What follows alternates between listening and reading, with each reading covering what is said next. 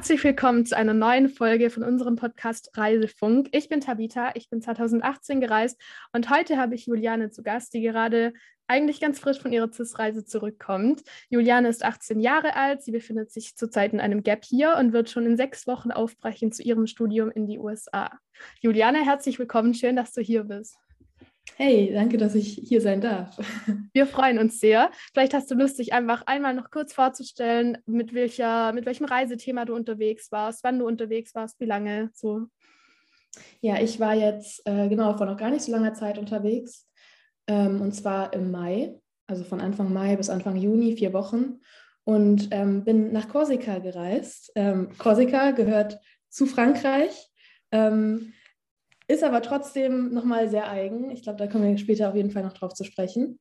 Und ähm, genau, bin zum Thema der korsischen Autonomie gereist, beziehungsweise meine, mein, mein Thema war, ist die korsische Autonomie eine realistische Option? Ähm, genau, aber ich, es ist, es ist, also Korsika ist noch nicht autonom, aber es ist auf jeden Fall ähm, meine Frage gewesen. Ähm, ja, die Autonomiefrage. Ja, du bist ja sozusagen schon zurück von deiner Reise, hast alles schon hinter dir, aber vielleicht reisen wir noch mal kurz ganz an den Anfang. Kannst du dich denn noch erinnern, äh, wie du überhaupt von CIS erfahren hast oder wie du auf die Idee gekommen bist, diese Reise anzutreten? Ja, tatsächlich. Also das war ganz lustig. Ich mache hier im Moment ein Gap hier und ich bin aber in mein Gap hier gestartet ohne wirklichen Plan. Also es gibt ja viele Leute, die suchen sich irgendwie einen Freiwilligendienst raus und dann wissen sie ja, äh, sie werden irgendwie das ganze Jahr ähm, mit der einen Organisation unterwegs sein, aber mein, bei mir war das ein bisschen anders. Ich habe mich dazu sehr spontan entschieden und bin dann immer so ein bisschen so von Station zu Station gehüpft. Und irgendwann Anfang Januar war ich mal bei meinen Großeltern für eine Woche und dann hat äh, meine Oma ähm, mir ein, ja, einen Zeitungsartikel gezeigt. Das war einfach so eine halbe Seite. In der Ostthüringer Zeitung war das, glaube ich. Und da ging es einfach um die, ja, um die CIS-Stiftung, um, um die Möglichkeit, ja mit solchen Reisestipendien zu reisen. Und ähm, ja, und dann hat sie mir das gezeigt und war so, ja, das wäre doch was für dich. Und ich dachte mir auch so, ja, ich habe jetzt zwar schon ein Praktikum, aber danach habe ich noch mal im Sommer ein paar Monate Zeit, bevor ich anfange zu studieren, in denen ich noch nichts habe. Und dann dachte ich mir so, ja, ich kann es ich ja mal versuchen. Ich meine, wenn es nichts wird, finde ich sicher auch was anderes. Aber dann dachte ich mir so, ja, das, das ist doch vielleicht was. Und ja, dann habe ich mich beworben. Ähm, und ja, es hat geklappt. Wie hat sich das dann angefühlt, als du so wusstest? Also zu der, dieser Vorbereitung gehört ja auch immer einiges. Und dann muss man sich mit dem Reiseprojekt vorstellen und weiß noch nicht genau, ob es klappt. Aber als du dann sozusagen die Zusage hattest und wusstest, du wirst diese CIS-Reise antreten, wie hat sich das angefühlt? Also es war auf jeden Fall, ich habe mich sehr, sehr gefreut, aber es war auch gleichzeitig so ein ganz kleines bisschen Stress dabei, weil mir dann doch aufgefallen ist, dass die Zeit nach dem Praktikum ähm, doch relativ kurz ist und ich musste ein bisschen schauen, dass ich noch irgendwie diese, es müssen ja mindestens, oder es müssen ja mindestens vier Wochen sein, dass ich die Reise noch irgendwie unterkriege. Ähm, und die einzige Möglichkeit war dann quasi auch für mich, das direkt an mein Praktikum anzuschließen. Und ich hatte dann quasi nach meiner Zusage noch ungefähr vier Wochen genau bis zum Antritt meiner Reise. Also es war, ich weiß nicht, wie das normalerweise ist, aber für mich hat sich sehr knapp angefühlt als Vorbereitungszeit. Ähm, aber ich habe mich, hab mich natürlich wahnsinnig gefreut, weil äh, ja, es ist natürlich, es ist natürlich eine tolle, eine tolle Möglichkeit. Ja, aber wahrscheinlich gehört wirklich immer beides dazu, bevor man dann mal losgereist ist. Zu deinem Thema. Ähm, ich muss ehrlich gestehen, als ich es gelesen habe oder als du mir davon erzählt hast, ähm, war ich kurz so, ah, Korsika, stimmt, Frankreich, ja. Aber dass da so Prozesse hingegangen sind oder dass der Wunsch besteht, autonom zu sein, wusste ich von Korsika spezifisch zum Beispiel nicht. Ich weiß nicht, wie es äh, euch da draußen geht, aber vielleicht kannst du ja mal kurz erzählen, wie bist du denn darauf gekommen? War dir von Anfang an klar, dass du dorthin reisen möchtest oder wie war der Prozess so? Also für mich war relativ schnell klar, dass ich äh, nach Korsika reisen möchte oder auf Korsika. Ähm, ja, weil einfach, ähm, ich wollte unbedingt nochmal nach Frankreich und dachte mir dann aber, ich möchte aber irgendwie nochmal ein bisschen was anderes äh, von Frankreich erfahren, weil ich bin während meines Gap Years schon mal in die Bretagne gereist und fand das irgendwie sehr toll da, aber dachte mhm. mir, ich gucke mir vielleicht nochmal einen anderen Teil der französischen Kultur an. Mhm. Ähm, ja, stellte sich heraus, dass äh, Korsika nicht wirklich Teil der französischen Kultur ist, sondern eine ganz eigene Kultur, die korsische Kultur. Ähm, aber mhm. ähm, genau, das, das, das fand ich irgendwie spannend und dann halt auch diese, diese Insellage und natürlich ist es auch einfach, ähm, ich habe, meine Eltern waren früher mal da und haben mir mal erzählt, das ist so toll auf Korsika, mein bester Freund fährt da ähm, fast jeden Sommer mit seinen Eltern hin und alle meinten nur so, ja, Korsika, das ist einfach ein total schöner Ort. Wenn es nach Frankreich geht, dann auf jeden Fall auch nach Korsika. Und ich dachte dann erstmal, ich, wie gesagt, ich wollte irgendwie einfach nochmal so eine kulturelle Erfahrung machen. Dann mhm. dachte ich, beschäftige mich so ein bisschen mit Kultur und Identität. Mhm. Und dann, als ich die Zusage bekommen habe, habe ich dann auch in Absprache mit meiner Mentorin, ähm, also es, es, ist dann, es ist eine Reihe von, ähm, oder es ist, es ist etwas basiert auf, also Korsika ähm, hatte immer schon dieses, diese, diese Autonomiebewegung.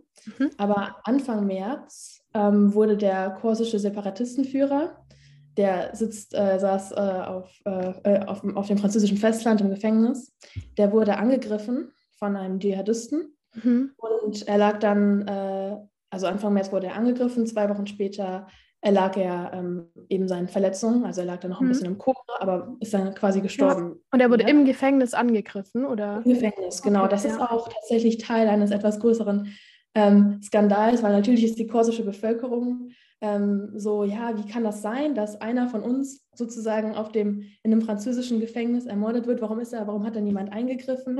Ähm, war das vielleicht arrangiert? Mhm. Das sind so ein paar, das sind, das sind, also das sind tatsächlich äh, reelle Bedenken oder mhm. reelle Anschuldigungen, die, die, denen ich auch auf meiner Reise begegnet bin. Ja. Ähm, und ähm, ja, auf jeden Fall ist er, ist er ermordet worden, quasi in einem französischen Gefängnis. Und ähm, also beziehungsweise angegriffen und dann später, später gestorben. Mhm. Und das hat eine, eine Reihe von ja, Demonstrationen, Revolten auf Korsika ähm, losgestoßen so im, im März. Mhm. Und ich habe Ende März meine Zusage bekommen. Und dann war das natürlich ganz frisch. Ja. Und dann war meine Mentorin so, ja, ähm, die Kultur ist sicher auch spannend, aber schau mal, was da gerade passiert. Also, damit mhm. solltest du dich wirklich auseinandersetzen. Mhm. Und dann war es ja auch relativ eng verknüpft mit der Kultur, oder? Also wahrscheinlich geht das ziemlich miteinander einher. Mhm. Es, hängt, es, hängt so, also es hängt so stark zusammen, wirklich. Auch weil gerade so dieses, diese, ja, dieses Inselbewusstsein, diese Inselidentität, diese Inselmentalität, wird es, glaube ich, mal genannt. Mhm. Ähm, das ist total, das ist total stark ausgeprägt auf Korsika. Und ähm, ja, genau, dann dachte ich, ja, dann beschäftige ich mich eben mit der Autonomiefrage. Und ähm, dann, ja, damit bin ich dann auch irgendwie mit dem Thema in den Taschen, das war noch ganz, ganz frisch, auch irgendwie auf der Insel dann, als ich angekommen bin, ähm, bin ich dann losgereist. Mhm. Ja. Und dann ging es los. Und äh, auf eine Insel zu reisen, das weiß ich aus eigener Erfahrung, geht vielleicht nicht immer so schnell und immer so einfach. Wie ha hast du die Anreise organisiert? Wie war dir klar, wie du dorthin kommst? Weil wir wissen ja, dass Flugzeuge bei CIS keinen Platz haben. Ja, das ist tatsächlich äh, auch, auch was, was ich, was ich ein bisschen schwierig fand dann. Ähm, weil man hat natürlich einerseits haben Flugzeuge keinen Platz, andererseits hat man auch ein limitiertes Budget und so ein Zug von Frankfurt nach Marseille ähm, ist auch nicht unbedingt das günstigste. Ähm, also Marseille, um dann die Fähre zu nehmen nach Korsika.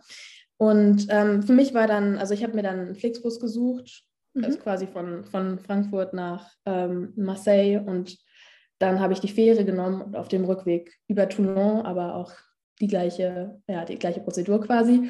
Mhm. Und das war tatsächlich auch eine Zweitagesreise. Also ich habe ja. einmal eine Nacht im Flixbus verbracht und einmal eine Nacht auf der Fähre. Und ähm, ich muss tatsächlich sagen, dass auf, also dass sowohl auf der Hin- als auch auf der Rückreise mir diese, diese, also dass mir die Anreise bzw. die Abreise sehr viel gebracht hat. Mhm. Ähm, vor allem, dass es auch so schrittweise passiert ist. Ähm, ich muss, also woran ich mich noch erinnere, ich bin dann Samstagnachmittag los und dann habe ich irgendwie nach dem Flixbus geschlafen und dann habe ich mich, äh, Sonntagmorgens war die Live-Übertragung des CIS-Treffens und dann habe ich tatsächlich ah. noch ein paar Geschichten gehört von von Leuten, die in den vergangenen Jahren reisten. Das hat mir ziemlich viel Zuversicht auch irgendwie gegeben. Ja, ich ähm, erinnere mich tatsächlich. Ich war auch in einem Livestream und habe äh, gesehen, wie, wie jemand geschrieben hat, ich bin gerade schon im Bus. Ja, das war ich. Das warst du. cool, dass du das noch ja. mitnehmen konntest. Ja. ja, ja, es war auch gar nicht so leicht, irgendwie einen Café mit WLAN zu finden. irgendwie in Deutschland ist es ja mittlerweile so common, aber ja, Frankreich und auf Korsika noch weniger. Okay. Ähm, aber ja, und dann, das, das war irgendwie noch ganz cool. Und dann bin ich halt in Marseille irgendwie zum, zum Fährhafen gelaufen, weil ich dachte, nee, ich bezahle keine öffentlichen Verkehrsmittel, ich nehme keinen Bus. Da muss man mhm. sich ja einerseits muss man sich immer erst eine Verbindung raussuchen. Das war irgendwie, fand mhm. ich schon ein mhm. bisschen anstrengend. Ja, und dann, dann muss man auch dafür zahlen. Da dachte ich, ah, ich laufe, aber dann hat es auch noch angefangen zu schütten. Und dann dann, ich, dann hatte ich aber auch nicht mehr so viel Zeit, noch irgendwie mich irgendwo unterzustellen. Dann bin ich einfach durch den strömenden Regen zur Fähre, kam komplett durchnässt an. Und das war so der erste Moment, wo ich mir so dachte, worauf habe ich mich hier eigentlich eingelassen? Ich habe so, hab so Videos von mir, wo ich einfach nur die Kamera schaue und so ganz verzweifelt den Kopf schüttle. Dann bin ich auf der Fähre angekommen und ähm, ja, und dann habe ich tatsächlich, äh, dann, dann, dann, stand auf meinem Ticket Salon de Fauteuil oder so, das heißt Sesselsalon. Ich war so, oh, das klingt aber edel, da freue ich mich schon drauf. Und dann stellt sich heraus, es war so ein, so, ein, so ein Raum im Bauch des Schiffes ohne Fenster mit so ganz vielen Sesseln nebeneinander. Die konnte man nicht mal wirklich irgendwie zu einer Liege oder so formen. Und ich wusste schon, das wird eine unbequeme Nacht. Mhm. Ähm, und dann bin ich da reingekommen und habe mein, hab meine Sitznummer, Sitzplatznummer gesucht, meine Sesselnummer und habe sie nicht gefunden. Dann habe ich mich umgeschaut und da waren schon ein paar andere Leute und da saß so ein mhm. älterer Herr und der sah mir irgendwie so aus, als, hätte, als, als würde ich den fragen, als ob ich den fragen könnte, so weil er so ein mhm. bisschen harmlos aus. Und dann dachte ich mir so, oh, den kann ich doch mal ansprechen, wo ich mich jetzt hier genau hinsetzen soll. Und mhm. ähm, ja, ich habe das am Ende nicht wirklich rausgefunden, wo ich mich hinsetzen sollte, aber wir haben beide relativ schnell herausgefunden, dass wir keine Franzosen sind, sondern wo, von woanders herkommen. Mhm. Und dann stellt sich heraus, dass er Engländer ist. Mhm. Ich glaube, das war schon meine erste Begegnung mit dem CIS-Glück quasi. Ja. Weil äh, es stellt sich heraus, dass er den Separatistenführer, von dem ich jetzt vorhin erzählt habe, ja. der ja gestorben ist mittlerweile, ja. Ivo Colonna, vielleicht auch mal wichtig, den Namen zu, ändern, mhm. äh, zu erwähnen, ähm, dass der ihn persönlich kannte. Okay, er kannte ihn. Okay, der, ja. der, ältere Herr kannte diesen, diesen, ja, diesen russischen Separatistenführer. Wow, okay, ja. Wie ja. kannten die sich? Ähm, also er kommt, er hat dem, oder er wohnt in dem gleichen Dorf. Also der, mhm. der, dieser, dieser Engländer, Patrick heißt er. Ich glaube, der mhm. freut sich, wenn ich ihn erwähne. Okay, hallo Patrick ähm, an der Stelle, ja. Ja, Patrick. Es kommen, ich, ich, ich glaube, ja, es kommen noch ganz viele nach. Ich habe so viele Menschen kennengelernt. Aber mhm. Patrick war so über 70 und er ist halt äh, irgendwann mal als Teil von einer also er hat in der Uni gearbeitet und ist dadurch mal auf Korsika gereist, weil die so ein Forschungsinstitut haben in Cages, das ist so ein kleines Dorf. Mhm. Und fand sich, er hat sich aber so verbunden mit dem Ort gefühlt, dass er irgendwie so ein ganz starkes Gefühl hat, dass er zurückkommen muss und hat ja. sich dann tatsächlich auch äh, zu seiner Rente quasi auf Korsika niedergelassen. Mhm. Und ähm, das ist ja auch schon wieder irgendwie so 20 Jahre her oder so, zehn Jahre, dass er sich dann da fest installiert hat. Und Yvonne Colonna kommt tatsächlich aus Cages, also eben diesem Dorf, in dem mhm. sich dann Patrick auch niedergelassen hat. Mhm. Und er meinte, er hätte ihn jetzt persönlich nur ein, ein zwei Mal getroffen.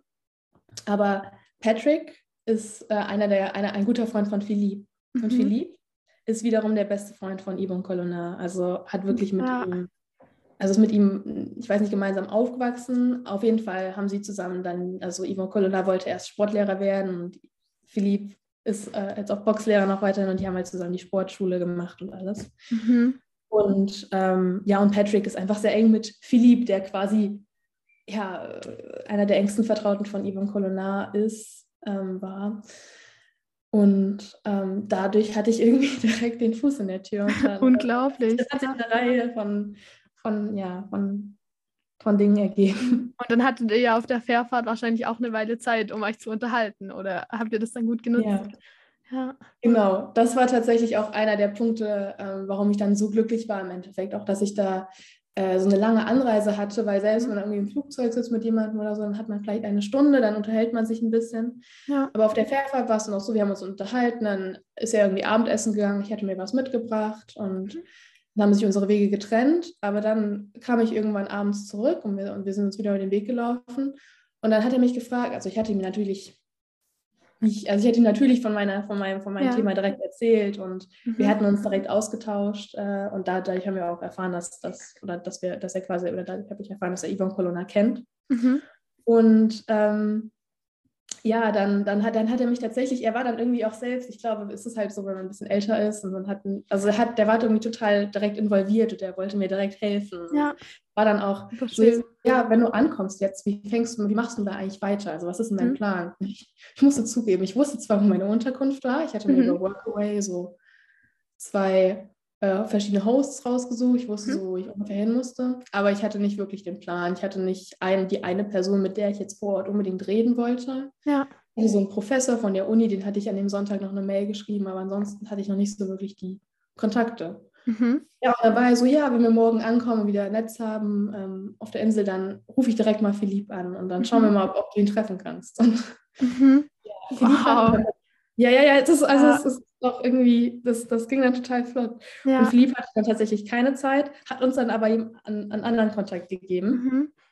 Sind wir am nächsten Morgen angekommen und dann sind wir irgendwie gemeinsam zu so einer Radiostation, so, also wir sind in der Hauptstadt angekommen, in der korsischen Hauptstadt quasi Ajaccio. Mhm. Ähm, und sind dann irgendwie 30 Minuten gelaufen, so ein bisschen in so ein, in, in, in so ein Viertel, das ist so, ja, es ist, äh, ich würde sagen, ist ein benachteiligtes Viertel. Mhm. Ähm, und kam irgendwie in so ein halb ausgestorbenes, äh, halb, halb ausgestorbenes Einkaufszentrum und da war irgendwie so eine Radiostation, da standen wir davor und da sollte dann Felix sein, unser Kontakt. Der war dann aber irgendwie doch nicht da. Mhm. Aber ich, ich hatte dann seine Nummer und dann habe ich mich nochmal mit ihm ausgetauscht. Aber es war schon, es war schon sehr lustig, wie das dann direkt auch an dem, an dem ersten Morgen so ja. Ja, wie dir auch deine Reise, also dein Reisethema schon auf der Anreise entgegengegangen ist, sozusagen. Oder die Recherche schon begonnen hat, bevor du überhaupt den Boden auf Korsika betreten hast. So ja. unglaublich. Ja. Das heißt, du würdest aber sagen, du bist eher spontan losgegangen, du hattest noch keine zehnstellige Liste an Ansprechpartnern, sondern du wolltest wahrscheinlich erstmal ankommen. Oder wie war so deine Vorstellung, wie das dann läuft? Weil ich glaube, ganz, ganz viele, die zuhören, fragen sich, und wie geht das dann? Also wenn man sich auf die Reise vorbereitet, kann man sich das ja schwer vorstellen, gell? Ja, also ich, ich, ich überlege auch gerade, wie das war, weil ich, ich hatte wirklich, äh, ich hatte am Anfang, ich hatte so diesen einen Professor, ich hatte so einen Podcast gehört, mhm. wo der interviewt wurde. Mhm. Der war, ist irgendwie so der führende, also Korsika hat eine Universität. Mhm. Die Universität befindet sich in einer 7000 Einwohnerstadt, also oh. in einem Dorf, aber ja. Korsika hat eine Universität und der ist quasi so der führende Politologe. Mhm. André Fasi heißt der. Und ich hatte, ich wusste so, okay, den dem, dem werde ich meine Mail schreiben. Und ich habe mir nicht versucht, wirklich ein Ziel für die Reise zu setzen. Ich wollte wirklich das irgendwie auch auf der Reise so erleben. Aber ich war so, wenn ich ihn spreche, dann habe ich schon was erreicht. Also wäre cool, ja. wenn ich irg irgendwann am Ende meiner Reise vielleicht auch mal mit ihm sprechen könnte. Ja. Ähm, nee, aber ansonsten, ich, äh, ja, ich, ich dachte, ich habe das, hab das wirklich, wenn ich jetzt überlege, ich bin ja ganz schön blauäugig losgelassen, habe ich erreicht, habe ich das einfach, habe es einfach auf mich zukommen lassen. Ich hatte halt Unterkünfte für die ganze Zeit mir schon rausgesucht. Ähm, also ich wusste, wo ich schlafen könnte, konnte. Aber ähm, nee, ich habe dann, hab dann wirklich irgendwie darauf gehofft, dass ich vor Ort die Leute einfach anspreche und Leute finde. Ja, und das Schöne an deinem Thema ist ja auch, dass jeder wahrscheinlich irgendwas dazu zu sagen hat. Ähm, äh, beschreib mal, wie war denn die Stimmung auf Korsika, vor allem nach diesen aktuellen Ereignissen und generell, also wenn man mit den Menschen gesprochen hat, hat man gemerkt, dass es alle be beschäftigt hat und gab es aber Unterschiede so, also unterschiedliche Haltungen? Ähm, also ich muss schon sagen, ähm, es, ist so ein, es ist so ein bisschen so ein, also Leute, die Leute waren total offen darüber zu reden. Mhm.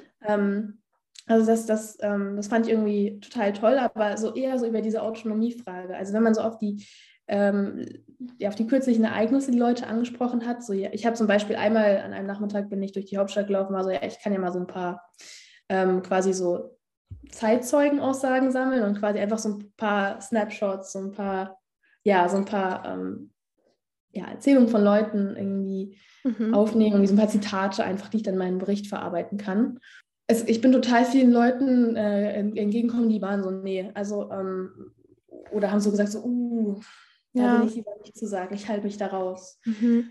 Aber insgesamt so über die, über die Probleme und die, also man muss sich vorstellen, die Autonomie ist ja im Endeffekt auch nur ein Mittel. Mhm. Das ist mir dann auch aufgefallen. Es ist nur ein Mittel, um die Probleme vor Ort zu lösen. Mhm. Und ähm, aber ähm, über die Probleme und ähm, allgemein waren die Leute schon sehr offen und haben auch, haben auch gerne mit mir geredet und haben auch, haben auch viel erzählt.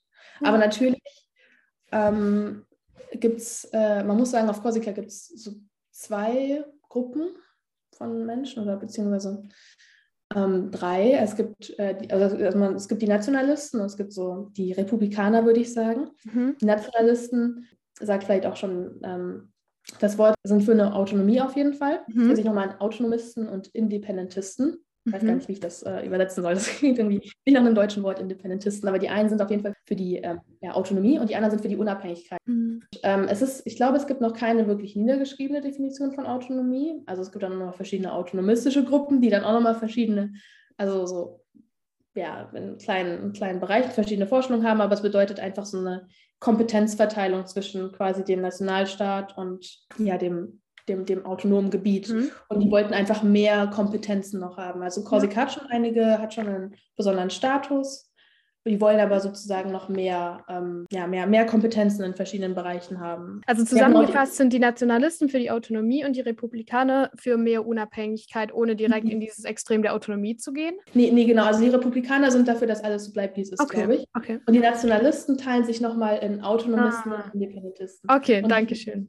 Genau, und die, die Independentisten wollen quasi den Nationalstaat. Also sie mhm. wollen quasi das Land Korsika Mhm. Äh, wobei ich niemanden getroffen habe, der sagt, ich will das an Korsika morgen, sondern die meisten waren sich schon bewusst, dass es auch wirtschaftlich und so mhm. ein Langzeitprojekt ist. Mhm. Aber das ist für sie sozusagen das Ultimum und für die äh, Autonomisten ist das Ultimum oder die letzte Station quasi die ähm, Autonomie. Also okay. die wollen sich nicht komplett von Frankreich loseisen. Und mhm. das ist auch nochmal der Unterschied. Aber wenn man dann mit Republikanern spricht, Mhm. Und das, das habe ich am Ende meiner Reise tatsächlich erst gemacht. Ich habe viel mit mhm. Nationalisten gesprochen die ganze Zeit, aber dann am Ende erst mit den Republikanern. Mhm. Dann sagen die, ah, die, die, die, die, die Nationalisten, das ist doch alles, ach, die werfen uns alles in einen Topf. Okay. Ähm, mhm. Das heißt, da besteht auch eine gewisse Spaltung bzw. Uneinigkeit zwischen den Gruppen. Eine unglaubliche Spaltung, ja. eine unglaubliche Uneinigkeit.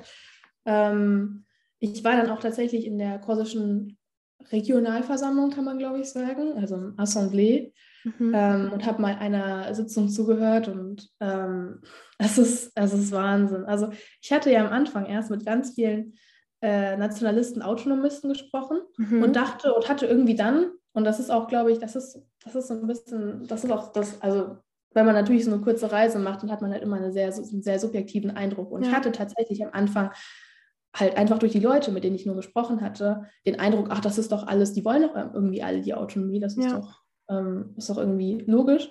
Und dann bin ich irgendwann mal einer Independentistin über den Weg gelaufen und die hat dann angefangen, irgendwie über den Präsidenten zu reden, war so, ah, das sind alles also Kollaboratoren mit der französischen Regierung und, mhm. und, und, und, die war ja auch quasi Nationalistin. Ja, ja. Aber, ähm, hat, aber hat, hat halt trotzdem gegen die Autonomisten total ja. gewettert. Und da besteht eine unglaubliche Spaltung. Also das kann man auf jeden Fall und die ist dann sozusagen auch dreifach, weil sich sozusagen die Autonomisten, die Independentisten und die Republikaner uneinig sind.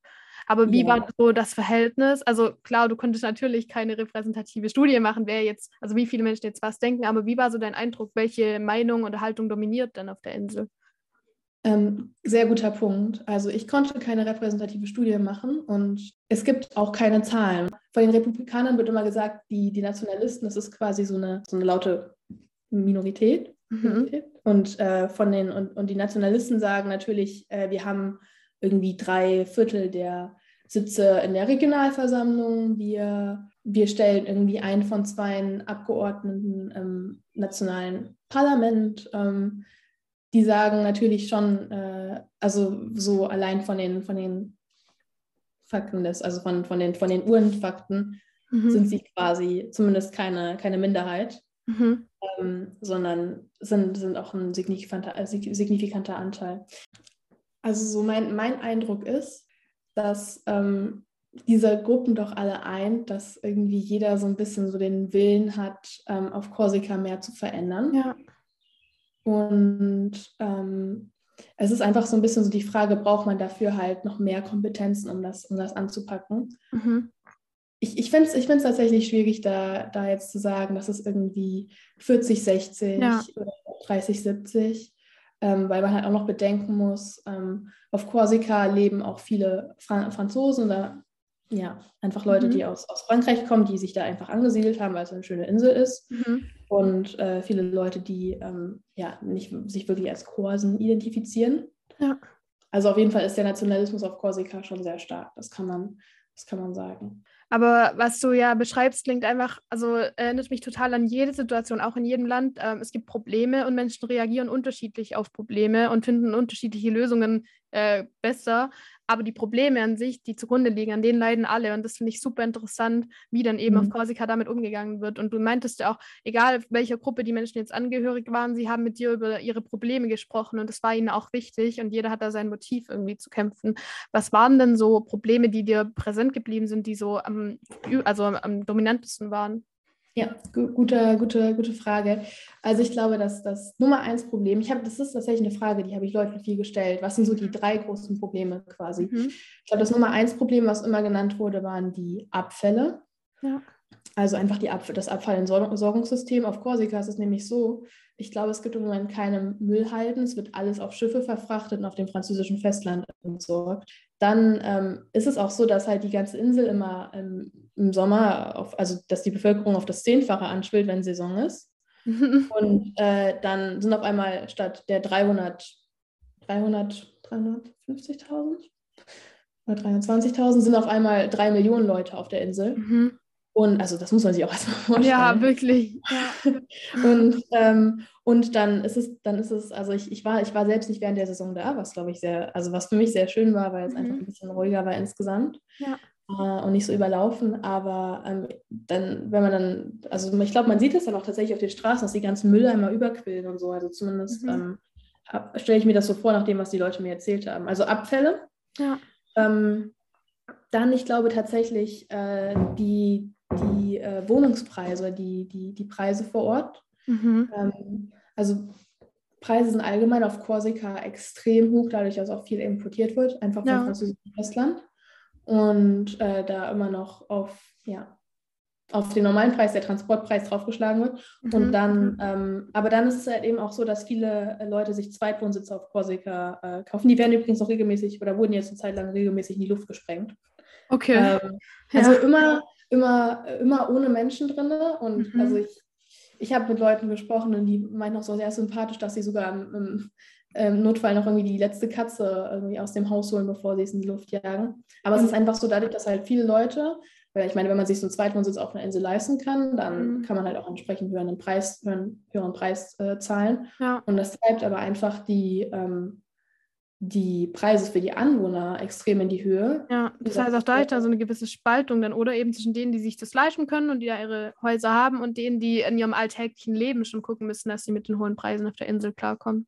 Genau, und da muss man sich halt überlegen, so beide Gruppen sind mit den gleichen Preisen konfrontiert und die einen, und, das, und dann gleichzeitig das Durchschnittseinkommen auf Korsika, glaube ich, auch das niedrigste in ganz mhm. Frankreich. Mhm. Also ähm, das ist, das kommt halt noch dazu. Ja. Und ähm, ja, ja, also da gibt es auch auf jeden Fall eine, eine, große Wut gegen die Leute, die sich so Zweitwohnsitze, ähm, ähm, ja, also natürlich nicht von, von jedem, es gibt, also im Endeffekt leben die Leute auch vom Tourismus. Mhm. Das ist auch der dritte Punkt, so der, die Abhängigkeit einfach vom Tourismus. Ja, ähm, ja also Korsika ist einfach also der, der Großteil der Wirtschaftsleistung ergibt sich äh, aus dem Tourismus und das hat ganz verschiedene Effekte. Und auch wenn ich zur Autonomie gereist bin, muss ich tatsächlich sagen, ähm, so die, also ich habe ich hab, ich hab so ganz vielen verschiedenen Themen, ähm, also und, und zum, zum Tourismus besonders ähm, dann auch interessante Erfahrungen gemacht. Mhm. Und ähm, das, ist, das ist tatsächlich ein Problem, was mir irgendwie dann aufgefallen ist. Also die, ganz, die ganzen Probleme, die sich daraus ergeben, halt dadurch, dass die Leute irgendwie ähm, dann so nur während, während der Saison, Saison, quasi richtig viel Arbeit haben, ähm, haben die auch so, also es ist, es ist total unbalanciert, deren Arbeitsjahr. Also die Insel ist im Winter ausgestorben, die ganzen Korsen ziehen in die Städte und die Dörfer sind leer. Ja. Und im Sommer arbeiten sie, also ich habe mit dem Supermarktbesitzer zum Beispiel in Cages gesprochen, in diesem Dorf, wo Ivan Colonna mhm. herkommt. Und er meinte, er arbeitet nur sieben Tage Woche und er arbeitet einfach sehr, sehr, sehr, sehr viel. Ja, ja. ich habe hat ihm schon angehört, als er. Das ist ja. Wahnsinn ist. Ja, das, ähm, und dann hat natürlich Tourismus auch irgendwie Effekte auf die Umwelt und ähm, ja, und wahrscheinlich haben ähm, viele Menschen auch in den letzten paar Jahren dann erlebt, was passiert, wenn diese Säule Tourismus durch Corona, durch solche Ereignisse wegfällt. Dann äh, wird die Abhängigkeit ja auch zum Problem, wenn, wenn es plötzlich nicht mehr gegeben ist, dass die Touristen alle kommen und, und äh, Geld bezahlen sozusagen. Ja, ja, da, darüber habe ich tatsächlich ähm, gar nicht, gar nicht, gar nicht so viel erfahren von den Leuten. Ich glaube, es war immer noch ähm, relativ, relativ, also es war immer noch eine, ähm, also es war immer noch eine solide Anzahl von Touristen. Okay, gut, ja. Mhm. Fall natürlich Aber, gut, ja. Okay, das heißt, es sind viele verschiedene Probleme, äh, von denen die Menschen dir auch erzählt haben. Und gleichzeitig war eben noch die Uneinigkeit da, so über, über das, wie man ja. die Probleme jetzt angeht. Ja. ja, genau. Also, und dann kommt halt auch immer, ähm, wenn man das jetzt kombiniert, so das Argument von den Republikanern quasi, ja, zum Beispiel bei den Abfällen haben die, hat Korsika schon die alleinige Kompetenz, mhm. aber es ist halt trotzdem eine Katastrophe. Ja. Und dann ist halt immer das Argument, ja, wenn wir schon mit der Kompetenz in dem Bereich das nicht auf die Reihe kriegen, warum sollten wir denn überhaupt äh, noch mehr mhm. Autonomie bekommen? Ja. Und dann steht auf der anderen Seite aber auch, dass es natürlich irgendwie die Autonomie, wenn man die halt irgendwie als Statut ähm, manifestiert hat, dass das dann auch ein bisschen so die rechtliche Anerkennung ist mhm. äh, von der Identität oder von der eigenen Geschichte, äh, die Korsika hat. Und wenn du sagst, hast mit verschiedenen Menschen geredet, würdest du sagen, es waren verschiedene Altersklassen auch dabei und konntest du da Unterschiede feststellen? Äh, so ähnlich wie wir das vielleicht vom Brexit kennen, wo die Jungen eigentlich eher dagegen sind und die Älteren dafür. Gab es da auch eine Tendenz? Das ist, das, ist, das ist so interessant auf Korsika. Also ich habe ich hab tatsächlich nicht mit so vielen jungen Menschen geredet, aber das ist auch, also ich, ich will jetzt auch nicht generalisieren und so. Mhm. Ich habe das Gefühl, dass die älteren Menschen generell offener sind. Okay. Ja. Ähm, das ist auch was, ähm, ich war dann auch in Corte, wo halt die Universität ist. Mhm. Und auch eine, die an der Universität arbeitet, bei der habe ich dann auch übernachtet, meinte dann auch zu mir, also sie hatte immer so ein bisschen den Eindruck, dass quasi die jüngeren Leute noch viel so beschränkter sind oder viel, mhm. viel mehr noch so den Tunnelblick haben. Ähm, und nicht, nicht so offen sind, einfach ja. weil sie halt jetzt auch die Möglichkeit haben, auf Korsika, auf die Universität zu gehen und quasi immer in ihrer Bubble, in ihrem Mikrokosmos ja. zu bleiben. Und ähm, und die Älteren, die mussten zumindest immer noch mal fürs Studium aufs Festland mhm. oder äh, also quasi, quasi raus und haben das deswegen noch mal ein bisschen andere Perspektiven. Mhm. Aber ich habe auch das Gefühl, dass, äh, dass, also dass die jungen Menschen generell ähm, noch so ein bisschen, noch so ein bisschen, also nicht, vielleicht nicht radikaler, aber auf jeden Fall äh, auch noch mehr, auch, ja, auch, auch mehr noch in diesem, in diesem bisschen, ja, nicht so offen sind einfach. Ja, das, das heißt, viele, viele bleiben auch dann einfach auf der Insel, weil das ist ja auch ein sehr interessanter Faktor auf einer Insel, ob, ob Leute dann weggehen nach ihrer Ausbildung oder ob sie bleiben. Ja, die, also die bleiben nicht nur auf der Insel. Es ist sogar so, dass die Universität dann am Wochenende wie ausgestorben ist. Okay, also die fahren dann immer nach Hause. Weil die immer nach Hause fahren, immer zu Hause in ihrem Heimatdorf und äh, immer, immer zurück dahin. Ja, ja. ja das zeigt ja auch nochmal ganz stark diese Verbundenheit, die sie mit dem Ort haben und wo dann vielleicht Menschen auch unterschiedlich sensibel für Veränderungen und für Einflüsse von außen, wie eben von Frankreich, vom Festland sind. Ja, du hast ja gerade schon einiges erzählt darüber, ähm, wie du mit Menschen ins Gespräch gekommen bist und dass es ganz verschiedene Menschen waren. Also wie hat es dann dann geklappt? Wie warst du denn auf einmal mit den Menschen in Kontakt und wie hast du sie vielleicht auch jetzt noch in Erinnerung? Ja, also es waren tatsächlich sehr viele unterschiedliche Menschen und ich glaube, es war einfach so diese zentrale Begegnung am Anfang mit Patrick, wir erinnern uns, dem Engländer ähm, dem ich einfach irgendwie auf dem, in den Bauch der Fähre äh, so mäßig in die Arme gelaufen bin.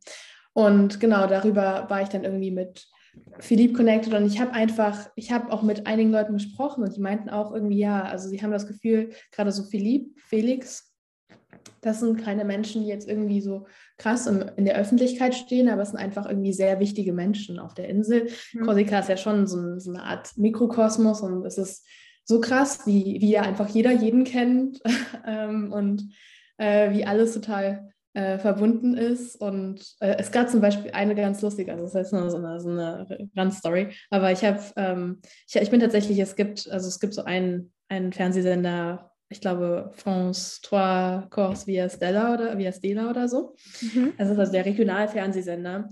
Und ähm, ich bin tatsächlich im Kameramann davon an drei verschiedenen Tagen, immer mit so drei, also drei, vier Tagen zwischen, zwischendrin Abstand ähm, bei komplett verschiedenen Events an drei verschiedenen Orten auf der Insel immer wieder diesen Kameramann in die Arme gelaufen. Mhm. Und wir haben uns quasi dreimal gesehen und es war, das war halt auch so lustig. Also einmal war ich in Ajaccio, das ist so im Westen der Insel, dann war ich einmal auf der ganz anderen Seite der Insel, also so quasi im Osten, einmal mhm. quer über die Insel und wir, sind, wir haben uns trotzdem wieder gesehen. Ja. Und ähm, das zeigt nur, wie, äh, ja, wie klein das am Ende doch ist, oder wie klein am Ende doch die, die Welt ist gerade so die, die korsische Welt. Absolut. Ähm, ja, aber genau, auf jeden Fall die Menschen, ähm, wie, das, wie das dann geklappt hat. Also ich habe irgendwie dann, dann war ich am nächsten Tag, also wir erinnern uns irgendwie, ich bin dann mit der Fähre angekommen, war dann irgendwie am ersten Tag bei dieser Radiostation, da war irgendwie aber der Felix nicht. Und dann habe ich aber am Abend noch mit ihm telefoniert. Das war auch, ah, das war auch, das war auch so die Sache, wo ich mich am Anfang echt überwinden musste. Mhm.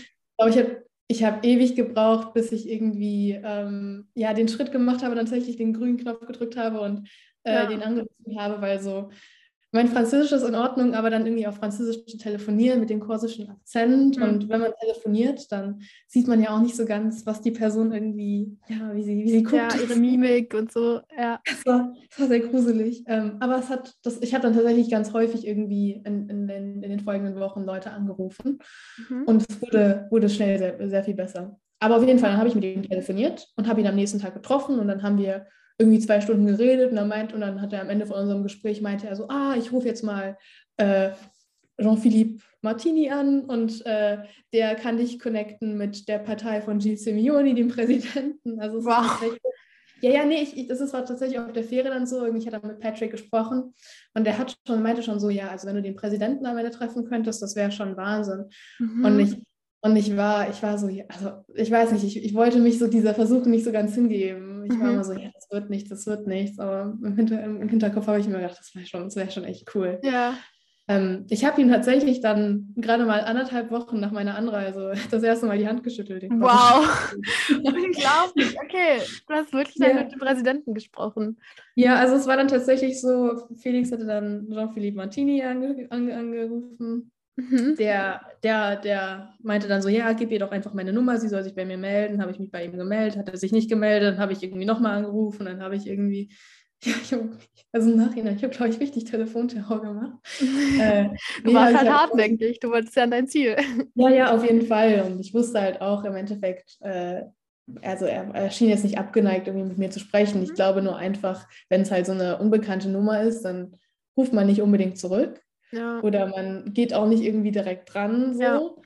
Ähm, ähm, wobei, ich glaube, der Fakt, dass es eine deutsche Nummer war, hat mir auch tatsächlich ziemlich viel geholfen, weil dann haben mhm. auch, also wenn Leute irgendwie von mir gehört hatten vorher, haben sie jetzt manchmal auch darüber erkannt, dass ich das quasi war. Okay, ja. Ähm, aber ich hatte ihn dann irgendwann, hatte ich ihn dann, äh, hatte ich, ich hätte ihn nicht erreicht, aber hatte mich dann irgendwie in der Woche drauf tatsächlich erst am Montag irgendwie spontan angerufen, so morgens und war so, hey, hast du heute Nachmittag Zeit? Ich kann dich mit einem Abgeordneten, quasi mit dem jüngsten Mitglied in der korsischen äh, Regionalversammlung im Assemblée äh, zusammenbringen. Wow, ja. Und ich dachte mir so, ja, okay, also das ist jetzt zwar sehr spontan, aber natürlich irgendwie habe ich das dann, habe ich das hingekriegt, habe mich mhm. dann ins Boot gesetzt. Dann kam noch die korsische Pünktlichkeit dazu. Ich war natürlich pünktlich zum verabredeten Zeitpunkt da und die waren dann zwei Stunden später da. Aber Gut. Ja. nur so am Rande und äh, hatte dann irgendwie mit denen gesprochen und es war, es war schon ein unglaublich also spann spannendes Gespräch, auch vor allem, mhm. weil das war halt, der war wirklich 22 oder so, ähm, mhm. Don Joseph hieß er, glaube ich. Und ähm, hat, also hat einfach für mich, der war nochmal näher an mir dran und hat ja. einfach ein bisschen mehr noch für mich den Kontext gegeben ja. und so. Und einfach, ich, ich habe gemerkt, der, der versteht meine Situation so ein bisschen, so jemand, der quasi nichts mhm. wissend ist. Ja. Ähm, und dann Genau, und dann, und dann habe ich dann, dann, dann war das irgendwie aber wieder vorbei. Und dann habe ich aber dem Jean-Philippe, also der mich quasi vernetzt hat mit dem, habe ich am Abend noch eine Nachricht geschrieben, sag mal, wie wäre es denn eigentlich, könnte ich, äh, kann man sich das Assemblée vielleicht auch mal anschauen? Mhm. Und dann hat er sich irgendwie nicht darauf gemeldet und dann dachte ich so, okay, ähm, jetzt habe ich den irgendwie schon so viel genervt, ich warte mhm. einfach noch ein bisschen. Und dann meldet er sich wieder so spontan Donnerstagabend so, hey, willst du morgen nicht den ganzen Tag im Assemblée verbringen? Oh, wow. ja, okay. Ja, und ich dachte mir so, natürlich, äh, natürlich sage ich da jetzt irgendwie nicht nein. Und dann ja bin ich da am nächsten Morgen hin und dann äh, erstmal natürlich irgendwie am Sicherheitscheck vorbeigelaufen und ein bisschen, ähm, äh, ja, ein bisschen ohne Plan da äh, rumgeirrt, habe aber dann tatsächlich irgendwie herausgefunden, dass ich gar nicht ihn treffen werde, sondern mhm. ähm, eine persönliche Beraterin des Präsidenten, Präsidenten die mir dann die mir sogar eine Führung, eine persönliche mhm. Führung, also eine private Führung durch das Gebäude mhm. gegeben hat, mir die ganzen Sachen erklärt hat, äh, wie das, wie das funktioniert, das politische System. Und es war extrem spannend. Ja. Und danach war ich noch verabredet mit dem Generalsekretär vom Exekutivrat. Mhm. Also die haben quasi so ein bisschen so ihre Mini-Regierung, den Exekutivrat und ihr Mini-Parlament also auch mhm. wenn, wenn man das so nennen darf, ist es eine deliberative, weil die können keine Gesetze verabschieden. Das heißt, sie dürfen mhm. nur diskutieren eigentlich und so Deliber Deliberation verabschieden. Ja. Auf jeden Fall, dann saß ich irgendwie danach noch mit meinem Generalsekretär im Büro und der, ja, und dann hat er irgendwie, dann kam irgendwann halt zufällig der Präsident rein, weil er irgendwie so noch ein Dokument unterschrieben brauchte oder wow. so. Und, das und dann, dann, ja, dann, ja, das war also extremer Zufall. Und dann, dann sah er mich aber tatsächlich und war so, ah, die, die junge Deutsche, die recherchiert. Ich war so, warum weiß er überhaupt von mir? Ja, ja. Und dann stellt sich am Ende heraus, dass Philippe der beste Freund von Yvonne Colonna, mhm. der auch mit Patrick, mhm. den ich auf der Fähre kennengelernt habe, Freund ist, mhm. dass er auch der Boxlehrer vom Präsidenten ist. Ah, okay.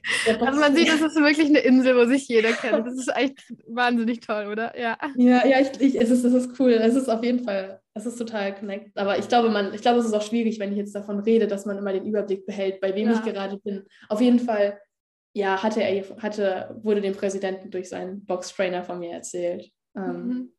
Okay, unglaublich. Also vor allem ja. natürlich, wenn wir uns Deutschland vorstellen mit einer anderen Größenordnung, wo wir, also wo wahrscheinlich kein CIS-Reisender der Welt einfach mal schnell mit Angela Merkel reden würde. Aber trotzdem ja. ist es einfach unglaublich toll, dass du diese Möglichkeit hattest. Und also wahrscheinlich war das Gespräch auch, oder halt, also einfach diese Begegnung oder dieser Tag im Assemblée sehr, sehr ausschlussreich, oder? Ja, also es war, es war auf jeden Fall ungl unglaublich spannend auch halt zu sehen, weil es, also das fand ich, das fand ich auf meiner ganzen Reise so toll. Es war so viel Politik zum Anfassen und mhm. so viel. Man konnte einfach mit den relevanten Leuten auch reden. Ja, das ist so man war. Genau, man muss natürlich auch sehen. Ja, also erst, also erstmal kann man das natürlich nicht so ganz mit den Präsidenten kann man nicht so ganz mit Angela Merkel vergleichen. ja. Also es ist irgendwie natürlich so Top-Level schon, aber da muss man halt auch überlegen, Korsika sind immer noch so 300 ich habe 320.000, habe ich glaube ich gesagt, 23.000 mhm äh, Einwohner, ähm, das ist natürlich schon, also es ist so eine, so eine kleine Großstadt quasi. Ja. Ja. Also es ist, es ist, es ist im Endeffekt, es ist das Regio, Regionalparlament oder das Region, die Regionalversammlung irgendwie wie ein bisschen wie so ein Gemeinderat so mhm. von, einer, von einer größeren Stadt oder so. Ja. Also es ist, es ist trotzdem, das muss ich mir auch immer wieder selbst ins Gedächtnis rufen, weil natürlich fühlt sich das irgendwie total cool an. Ich habe mit dem Präsidenten gesprochen und so, aber ja. es ist im Endeffekt, es ist doch relativ, relativ klein. Aber doch für korsische Verhältnisse war das tatsächlich schon, also schon sehr cool. Ja, und du hast auf jeden Fall deine Fühle ausgestreckt, deine Kontakte genutzt und ich finde, darauf kann man auch auf jeden Fall stolz sein, weil eben mhm. ist, wie du auch beschrieben hast, äh, so Anrufe tätigen und da einfach mal reinmarschieren und gucken, wer einen erwartet und was jetzt passiert, erfordert ja auch einfach ein bisschen Mut und vor allem auch CIS-Glück, würde ich sagen. Ähm, mhm. Also einfach diese Begegnungen. Würdest du sagen, es ist dir öfter begegnet und nicht nur bei deiner Fährfahrt nach Korsika? Ja, ja, also ich glaube, das war tatsächlich so der größte Glücksmoment, aber ich hatte auch einige Situationen wirklich, wo, ähm, ja, wo, ich, wo ich doch wirklich eine gehörige Portion Glück hatte. Also zum Beispiel, ähm, das ist auch ein interessanter Punkt, auf Korsika, äh, wenn man kein Auto hat, dann ist man so ziemlich aufgeschmissen, mhm. denn ein weiteres Problem der Insel ist, der öffentliche Personenverkehr ist ähm, es ist so nicht vorhanden eigentlich. Mhm. Es gibt einen Zug, da fahren sieben Züge am Tag über die Insel. Es gibt verschiedene Busverbindungen, da fährt aber auch nur einer am Tag irgendwie zwischen. Und dann gibt es auch Städte, die sind gar nicht miteinander verbunden. Da muss man mhm. irgendwie über die halbe Insel reisen und muss einmal so komplett rundherum, damit man irgendwie äh, von vom einen zum anderen Ort kommt. Mhm. Und einmal an einem Tag ähm, hatte ich irgendwie, ich habe auch, ich bin tatsächlich, ich habe im korsischen Radio auch gesprochen zweimal. Mhm.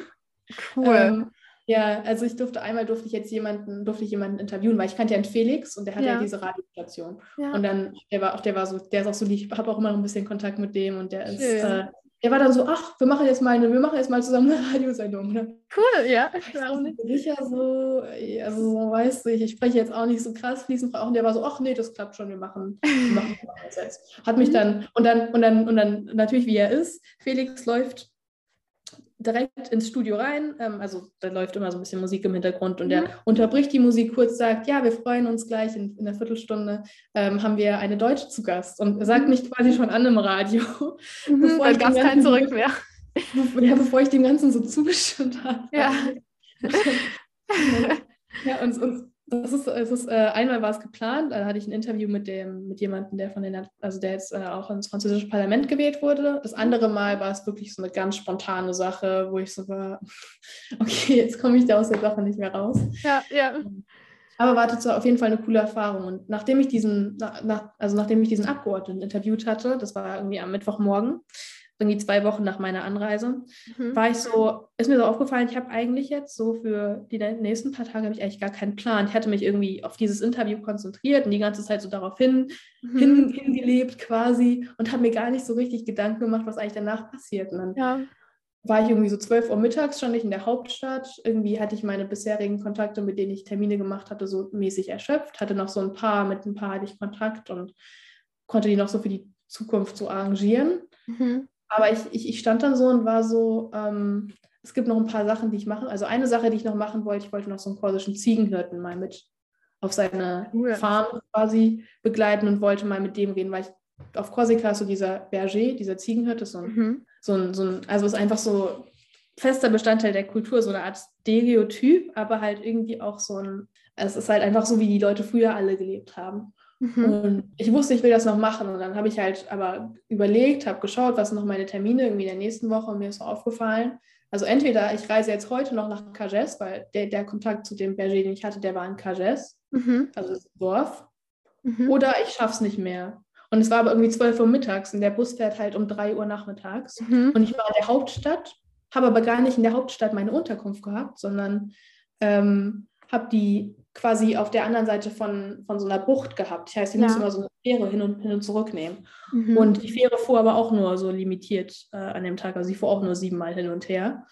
Und ich war aber irgendwie da in der Stadt im Kleidchen mit irgendwie ja. meiner Tasche und meinem Laptop und sonst hatte ich nichts dabei. Und ich wusste, nee, so kann ich aber auch nicht äh, in den Bus steigen. Also war dann irgendwie der Plan, ich muss zurück, mhm. also das Boot nehmen, muss zu meiner Unterkunft rennen. Die war auch äh, dann irgendwie nicht äh, am, am, direkt am Hafen, wo das Boot ankam, sondern ich muss dann nochmal irgendwie laufen. Mhm. Muss dann wieder zurück, muss das nächste Boot zurücknehmen. Ich wusste zwischen den beiden Booten, die ich nehmen muss, damit ich noch den Bus um drei nehmen kann, also drei Stunden quasi, ja. ähm, sind nur, ist nur eine halbe Stunde. Das heißt, ich hatte irgendwie eine halbe Stunde, um alle meine Sachen zu packen und einfach wieder zurückzurennen und das Boot wieder in die Hauptstadt zu nehmen, damit ich von dort aus den Bus nehmen kann. Mhm ja, und dann, ja, und dann, und dann dachte ich aber, okay, das ist jetzt irgendwie meine einzige Möglichkeit, ich versuche es jetzt einfach mal. Ja. Habe also das nächste Boot genommen, bin, äh, bin dann angekommen, da wo in, der, in dem kleinen Ort, wo meine, wo meine Unterkunft war. Und dann ist mir aufgefallen, ich bin irgendwie erst am Abend vorher überhaupt in der Unterkunft das erste Mal angekommen und mir ist aufgefallen, ähm, ich, ich weiß gar nicht so ganz, äh, wo, wo die überhaupt liegt, weil ich bin da mit dem Auto abgeholt worden und ich wusste gar nicht, wo ich hinlaufen sollte.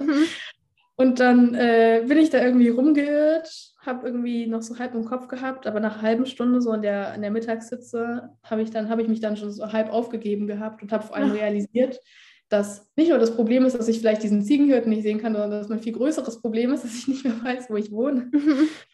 Ähm, und dann habe ich dann, und dann, jetzt kommen wir zum Cis-Glück, ja, das war ja mhm. eigentlich ja Aufhänger für die Geschichte, ne? Mhm. Und dann bin ich so im bin ich, bin ich, äh, bin, habe ich, habe ich irgendwie jemanden, hat, ist, hat jemand angehalten und hat mich gefragt, ob er mir irgendwie helfen kann, weil ich mir so verzweifelt mitten auf der Straße stand. Ja. Und ich war so, ja, ich muss, ich hatte, also das, das Haus hat auch gar keine Adresse. Es ist, ist in so einem Wohnbezirk einfach gewesen. Mhm. Und ich war so, ich muss irgendwie zu, zu dem Wohnbezirk und so. Er war so, ah, ich kann nicht mitnehmen, aber das ist noch ein ganz schönes Stückchen von hier. Mhm. Äh, steig doch einfach ein. Und ich war so, okay, ähm, oh, das super. ist schon krass. Und er hat mich mitgenommen und dann sprechen wir so. Ich wusste halt dann auch schon, ich kann die Fähre nicht mehr zurücknehmen, aber dann, mhm. aber ich war dann so, wenigstens bin ich jetzt in meiner Unterkunft. Da sprechen ja. wir so. Und er ist, und ich frage ihn so, ja, wo, wo Sie, sind, sind Sie so unterwegs? Und er ist so, ja, ich bin, bin gerade, wollte gerade in die Hauptstadt fahren. Mhm. Ich war so, ah, okay, mhm. äh, da muss ich auch hin. Ja. Können Sie mich vielleicht auch noch bis dahin mitnehmen? Ja. Und habe ihm halt irgendwie meine ganze verzweifelte Situation geschildert. Und er war so, ja, kein Problem, ich, ich lade dich bei der Bushaltestelle direkt ab. Mhm. Und dann habe ich in, der, in Windeseile meinen, meinen Rucksack gepackt, habe sogar vergessen, da noch Socken einzupacken. Das war dann noch so. ja, gut, die kleinen Dinge, gell? ja. Aber auf jeden Fall war ich dann pünktlich, sogar, sogar noch zehn oder eine Viertelstunde zu früh an der Bushaltestelle. Mhm. Was auch mhm. gut war, weil ich dann am Ende noch einen Sitzplatz gekriegt habe. Die waren dann nämlich auch irgendwie voll und ein paar Leute konnten einfach nicht mehr mitfahren. Ja. War nicht mehr genug Platz. Also auch so eine Sache, ne? wenn dann ein Bus am Tag fährt, dann ist der einfach voll. Ja, ja. Ja, aber das und dann, und dann habe ich das irgendwie doch gemeistert, so diese Tour von der Hauptstadt zu meiner Unterkunft, dann wieder zurück und dann mit dem Bus noch dorthin, mhm. ähm, nach Kajes in das Dorf. Um dann am nächsten Morgen um halb drei bin ich aufgestanden. Ja, wow. Ja, um diesen, und dann bin ich, bin ich hoch auf seine, auf seine, auf seine Farm mit ihm, auf seine, mhm. seine Schafe, ja, und haben, dann haben wir Käse gemacht zusammen. Und das, ja. war, das war auf jeden Fall auch eine besondere Erfahrung. Ja, ja, alles daran würde ich sagen. So, sowohl das eigentliche Käse machen, aber auch alles drumherum und wie, wie viel Glück man einfach manchmal hat, wenn man, gerade in den Situationen, wo man denkt, jetzt geht es gerade gar nicht mehr weiter. Äh, das wäre ja. auch noch eine Frage an dich. Äh, hattest du auch mal, weil du es auch am Anfang erwähnt hast, gab es diese Momente, wo du dich gefragt hast, was tue ich hier eigentlich und warum? Ich habe die ganze Zeit, ich bin die ganze Zeit rumgelaufen und dachte mir, ich habe hier gar keine Ahnung, was ich eigentlich tue, ja. Mhm. Weil ich bin irgendwie ja von einem, von einem Event zum nächsten gehüpft, bin irgendwie so, habe hab irgendwie, keine Ahnung, mit dem Abgeordneten gesprochen, war dann irgendwie im, im Assemblée, dann danach irgendwie, was, was ist dann passiert? Dann habe ich im Radio gesprochen, dann habe ich mit diesem Hirtenkäse gemacht, irgendwie zwischendurch noch den Präsidenten getroffen. Ja, also ähm, gute Mischung auf jeden Fall.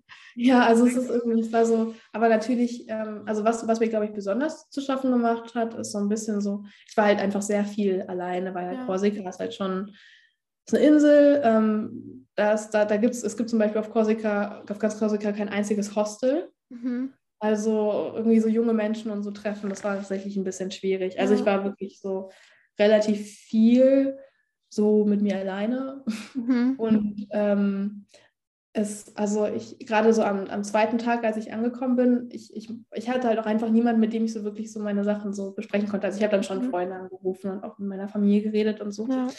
Aber ähm, gerade am zweiten Abend ähm, hatte ich gerade halt mit Felix gesprochen und er hat sich halt irgendwie als Nationalist geoutet. Und ich bin halt angekommen. Das ist, glaube ich, auch für die Zuhörenden ganz spannend. Also, wenn man irgendwie Nationalismus hört, dann denkt man ja, ja. schon so ein bisschen so an die rechte Schiene, so gerade wenn ja. man aus Deutschland kommt. So. Absolut. Und ich, so war ich halt am Anfang auch eingestellt und dachte so, und Felix war dann so, ja, also der hat dann irgendwie ja den, den Jean-Philippe angerufen, nachdem ich mit ihm gesprochen hatte und hat ihm halt so erzählt, ja, und wir haben hier eine engagierte Deutsche und guck mal, also es ist natürlich einerseits gut für sie, wenn wir mit ihr sprechen, mhm. aber andererseits auch gut für uns, weil guck mal, sie ist irgendwie, mhm.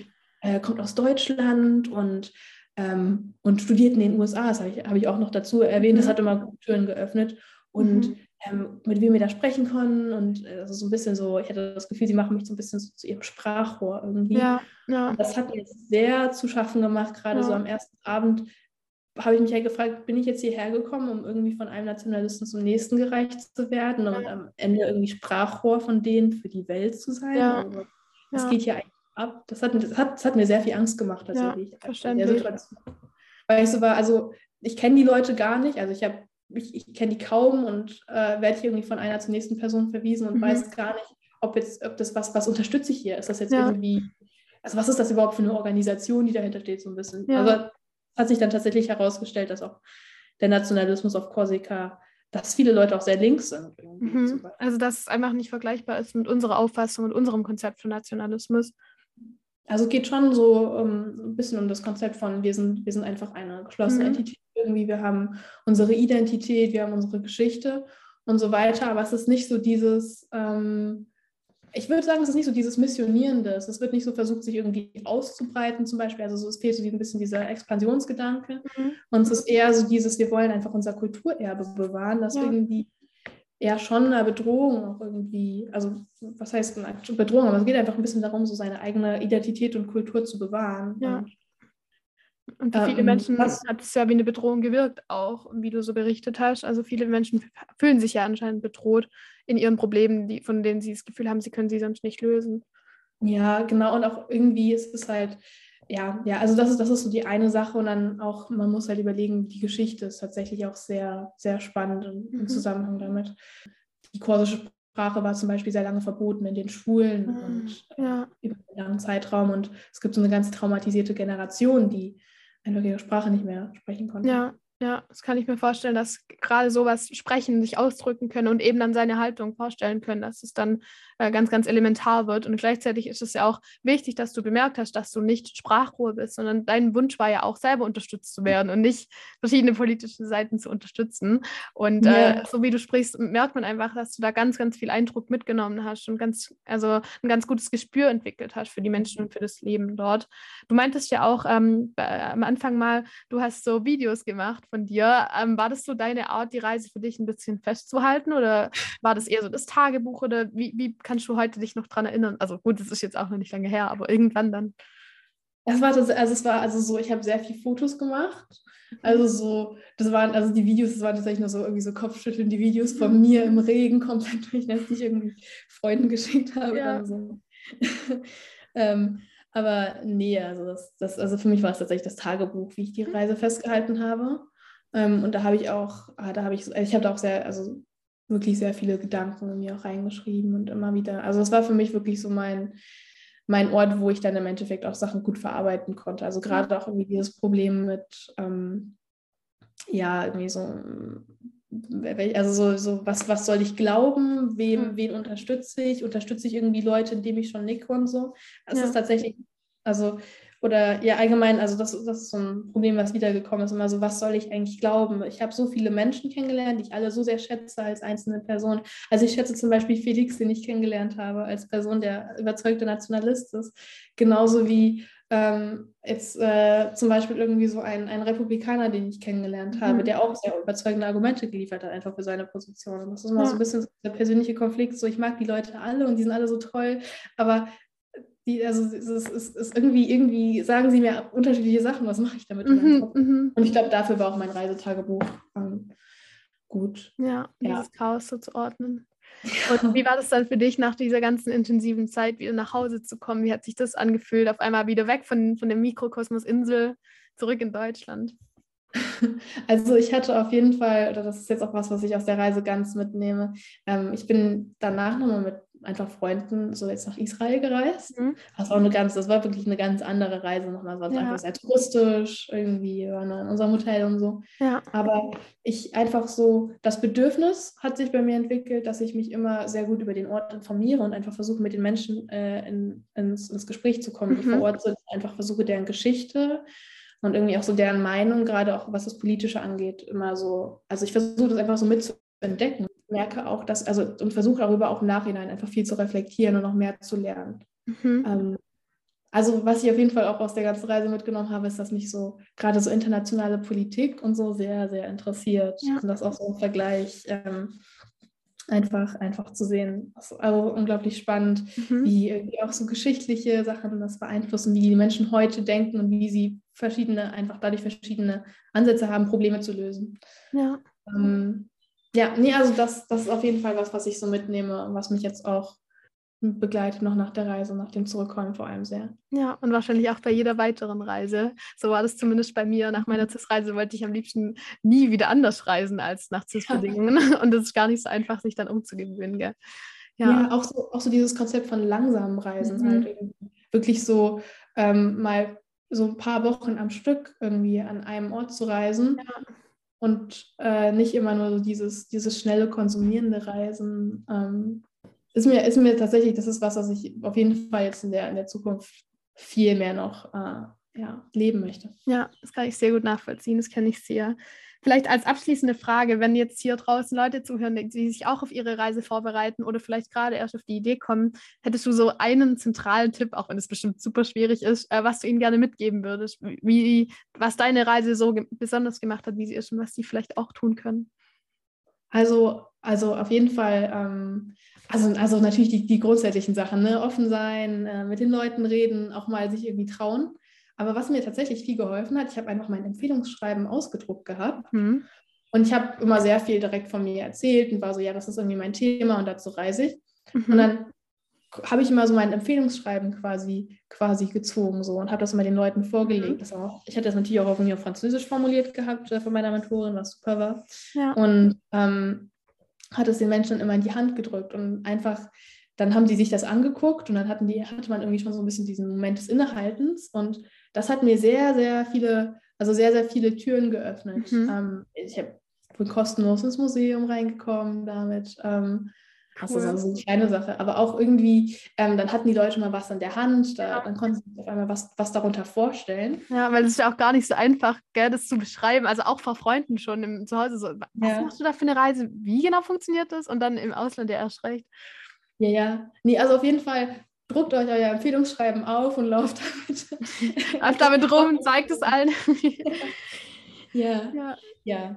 Das ist, das ist, glaube ich, eine, eine Sache. Und dann auch einfach so dieses Vertrauen darin, dass, dass alles gut wird. Und ja. vor allem auch, ich, ich, ich weiß ja gar nicht, ich glaube, mein Konzept von Glück hat sich auch ein bisschen verändert auf der Reise tatsächlich. Mhm. Also ähm, ich denke eher, man muss einfach versuchen, so viele Chancen wie möglich, also so viele Gleise wie möglich gleichzeitig zu befahren und mit ja. so vielen Menschen wie möglich irgendwie Kontakt zu haben. Ja. Und es wird sich daraus immer was ergeben. Also tatsächlich, es klingt jetzt irgendwie bei mir auch nach einer unglaublichen Portion Glück, die sicher auch mit drin war. Mhm. Aber ich habe also ich habe auch mit sehr, sehr vielen Menschen geschrieben, bei denen dann keine Treffen zusammen zustande gekommen sind oder auch Routen, die sich wo, wo, wo schnell wieder was, äh, also wo, wo, wo, wo irgendwie dann ein Endpunkt erreicht war. Aber mhm. einfach so hartnäckig sein, versuchen aus jeder Begegnung was zu machen ja. und Vielen, vielen Dank für deinen Einblick in diese Insel, die wir jetzt alle ein bisschen besser kennen als vorher, äh, wo wir viel erfahren haben und auch in deine Reise, dass du uns da so teillassen, äh, teilhaben lassen hast. Ähm, ich wünsche dir für deine weiteren Reisen, für deine weitere Zukunft alles Gute. Für die äh, HörerInnen hier draußen, ähm, es gibt auch einen Instagram-Post. Ähm, über deine Reise, wo du nochmal ausführlich oder schriftlich berichtest und auch mit Bildern, damit wir uns das alles auch vorstellen können, was du da erzählst. Vielen Dank dir. Mach's gut. Vielen, vielen Dank. Tschüss. Das war die neue Folge des Reisefunk Podcasts. Wir freuen uns, dass ihr zugehört habt. Wenn ihr jetzt selbst Lust auf eine CIS-Reise bekommen habt, dann informiert euch unter www.cis-reisen.de. Wir freuen uns auch immer über Lob und Kritik an reisefunk.cis-reisen.de. Und wenn ihr selbst schon eine CIS-Reise unternommen habt und Lust habt, uns im Podcast davon zu berichten, schreibt uns ebenfalls gerne. Bis zum nächsten Mal.